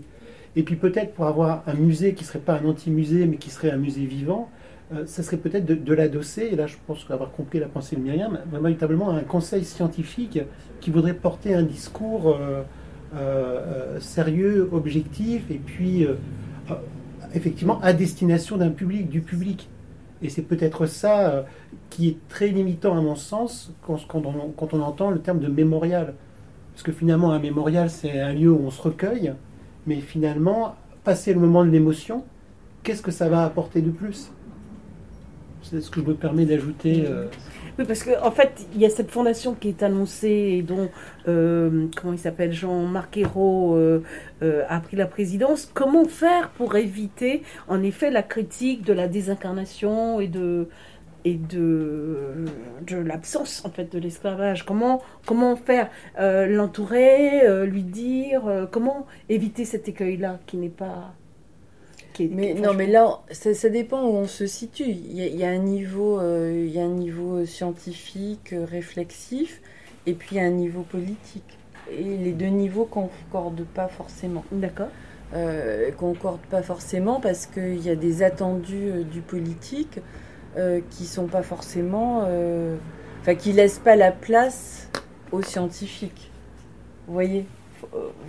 Donc c'est c'est un peu ce que je pourrais, euh, ce que ce que je pourrais dire. Monsieur Ouais. Dédé, vous aviez une question Euh, non, je voulais revenir sur la question parce que de, de Myriam, il, il me semble que là, dans le, la partie vidéo qui existe au Mémorial, qu'il y a quand même une, une place faite aux, aux, aux esclaves et à l'histoire euh, avec un visuel, même si effectivement, musée, elle- au Mémorial Act euh, et, de dire qu'elle qu'elle n'est pas totalement présente, c'est un peu aller vite. en- Mhm. Bon. je- je- je sais- Au Mémorial je vous dites Il me semble que tu, Ouais. euh, dans, dans le récit, dans les, les- la, la- la grande euh, vidéo projetée, il y a, il y a- il y a tout- tout- tout- toute l'histoire avec même, même des images de- du film américain Ami- Amistad. Ouais, voilà, mais justement, euh, américain, américain, c'est-à-dire que le discours sur la violence, il est dans les Amé- enfin, il est aux États-Unis et il est dans la période euh, plus contemporaine qui est celle de la ségrégation. Ah, c'est pas, on parle pas de la même chose. hein. D'accord. Ouais. Ah, ok. Ben, c'est- je n'ai pas vu ça comme ça. Florence? Oui, mais je, je voulais compléter, euh, ajouter peut-être une- à la fois une question et une remarque à ce que Myriam disait. Euh, il me semble, je me demande, parce que je connais mal la, genèse du Memorial Act, mais à travers euh, la chance que j'ai eue de collaborer avec Myriam au sein du comité national quand elle en a assumé la présidence pendant, pendant trois ans, euh, et ce que je vois de ce qui se construit au sein de la fondation, que j'ai suivi évidemment un peu de très près, ce qui me frappe, c'est une absence, justement, de réflexion scientifique, à tous les niveaux et à chaque fois. C'est-à-dire qu'à chaque étape, on, se rend compte en observant la manière dont les choses se construisent, c'est qu'il est très peu fait appel aux historiens. Alors je ne sais pas pour le Memorial Act, je, crains qu'on ait fait appel plus à des historiens de l'art qu'à des historiens tout court sur cette question, mais peut-être je me trompe, peut-être qu'il y a eu des, contributions que je ne connais pas. En tout cas, euh, au niveau de ce qui se passe actuellement dans la Fondation, je dirais, et peut-être que c'est même un- un- une litote, euh, que la, recherche est tenue à distance de la réflexion qui se met en place au sein de cette future fondation. Elle est tenue le plus éloignée possible, en tout cas très éloignée. Et je pense quand on voit l'évolution de, la réflexion et du travail de ces dernières années, qu'on entend très bien quand Myriam parle d'esclaviser au lieu de parler d'esclaves, et qui permettrait aux jeunes dont parle euh, Marie-France de se penser comme des descendants de gens qui ont été libres avant d'être des esclaves, on voit bien à quel point ça serait important que cette recherche soit présente à tous ces niveaux. Est-ce qu'il est possible que, dans, au sein même du Memorial Act, cette présence scientifique soit un jour renforcée et qu'elle apporte ce qui manque encore au stade où on en est là De la même manière pour la Fondation? D'accord. Madame, vous aviez une question? Plus probablement dite. Question, une remarque. Euh, je m'appelle Ulrike Schmieder, j'ai travaillé euh, sur l'esclavage et post-émancipation en Martinique et Cuba. Je m'excuse pour mon français. C'est très bien. On vous comprend très, très bien. C'est autre chose. Mais, mais- mais j'ai pensé, comme nous avons plusieurs fois parlé sur l'absence euh, des, euh, des gens esclavisés, des, des marrons, ça peut être aussi euh, un problème qui en France, il a été très très tard par, euh, pour publier des sources où les esclaves, les esclaves parlent. Les voix d'esclaves, il y a des peu, peu exemples Mhm. qui existent, des publications, des sources, des sources où les esclaves parlent. Dans, aux États-Unis, c'était déjà euh, Oui. dans les années euh, 70 euh, du XXe siècle. À Cuba, moins connu, c'était dans les années 40, 10 du XXe siècle. Et ma question est, c'est pourquoi c'est ça? Parce qu'en France, on préfère de rechercher l'institution des grands hommes, pas des gens euh, d'en bas. Parce que pour moi, c'était toujours la euh, euh, ma position que, que je, mm, j'essaie de trouver des sources où les, les parlent, ou pour le moins où on peut reconstruire ce qu'ils voulaient, ou Mhm. pour qui ils, avaient lutté, et pas la position du maître de, de Mhm. l'État colonial et tout ça. Mais il y a une grande différence entre, entre la France et l'espace anglophone, que ce soit Grande-Bretagne ou États-Unis. C'est que les abolitionnistes ont eu à cœur d'enregistrer des témoignages, euh, des témoignages d'esclaves. Et donc aux États-Unis et en Angleterre aussi. Et donc et qui- des témoignages d'esclaves qui ont été publiés. hein. et ça faisait partie de la démarche abolitionniste de, de publier ces textes. Ça n'a pas du tout été le cas euh, en France, euh, où les abolitionnistes, alors dans, dans le texte de Victor Schellcher, vous trouvez des passages où il dit euh, l'esclave a, a dit ça, ou des- mais ce sont des bribes, ce sont des traces, ce ne sont pas des récits euh, complets. Mais je pense que euh, que c'est aussi beaucoup dû euh, à la pratique religieuse.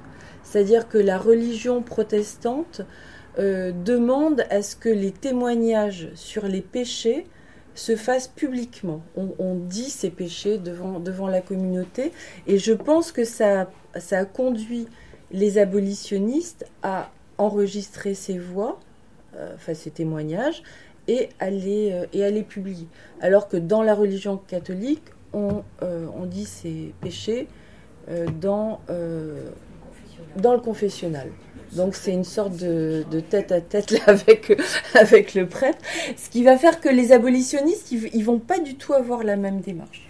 Il n'y a pas de raison politique. Euh, L'État, en France, ne considère pas que c'est fini, c'est fini, on passe à autre chose, on tourne la page et on, Mais- on met dessus un couvercle pendant 150 ans. Non, là, là, on est en train de parler de témoignages d'esclaves avant l'abolition. hein. C'est-à-dire Avant l'abolition. C'est c'est avant 1833 pour la. Grande-Bretagne. Hein, et où il y a tous ces- toutes ces publications-là. Euh, tandis que non, il n'y a, y a, pas- il y a pas de raison politique. Non, non, il n'y a vraiment pas d'interdiction euh, de l'État. euh, c'est- intellectuelle différente. Voilà, ouais, exactement. Enfin, c'est l'hypothèse que, que je fais, mais j'ai jamais trouvé de. Et puis en, en même temps, ce qui, ce qui irait dans ce sens-là, c'est que le- les, les- les promoteurs du mouvement abolitionniste sont, sont- sont issus du mouvement religieux, Mm. euh, du, du mouvement Quaker, euh, et euh, sont véritablement dans la volonté de s'adresser à l'opinion publique, Ouais. de réunir des preuves, de faire appel euh, à, à différents éléments d'argumentation, que ce soit Clarkson, etc. C'est des plaidoyers on- qu'on imprime.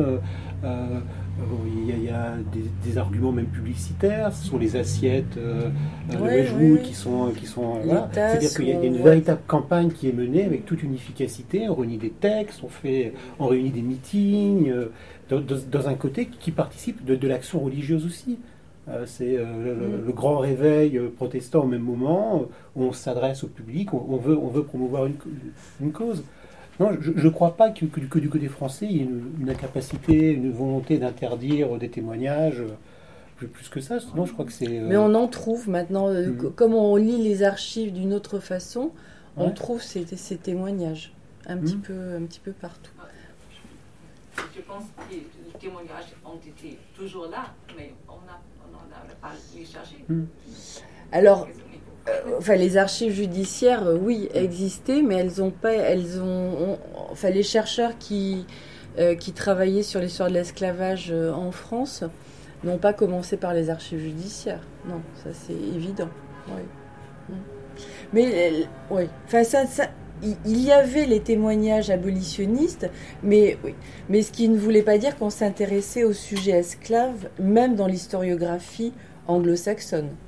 Enfin, je veux dire, l'historiographie américaine euh, sur l'esclavage, elle s'est pas intéressée au sujet euh, avant 10 ans. Enfin, ce qu'on a appelé le biographical turn, euh, ça date de 10 ans, hein, pas plus. Merci beaucoup. Merci. Merci beaucoup.